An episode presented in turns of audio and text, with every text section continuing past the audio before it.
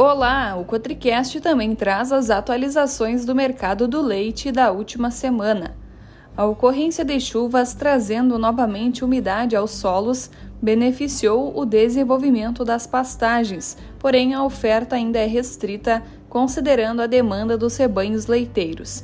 Com as chuvas, ressurgem os problemas relacionados ao acúmulo de barro no entorno das instalações, o que, além de causar desconforto aos animais, aumenta diretamente a ocorrência de mastites e as chances de contaminação do leite no momento da ordenha.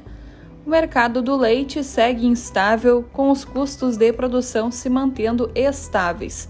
Na regional da Emater RS Ascar de Bagé, na região da Campanha, em Aceguá, observa-se o significativo movimento de produtores de leite iniciando ou ampliando o plantio de soja buscando a diversificação das atividades, bem como o melhor aproveitamento do maquinário existente.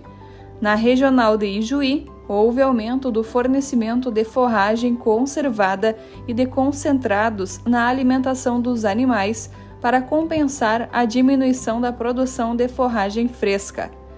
Na regional de Pelotas, em Rio Grande, os preparos culturais para o plantio de milho já iniciaram em algumas propriedades.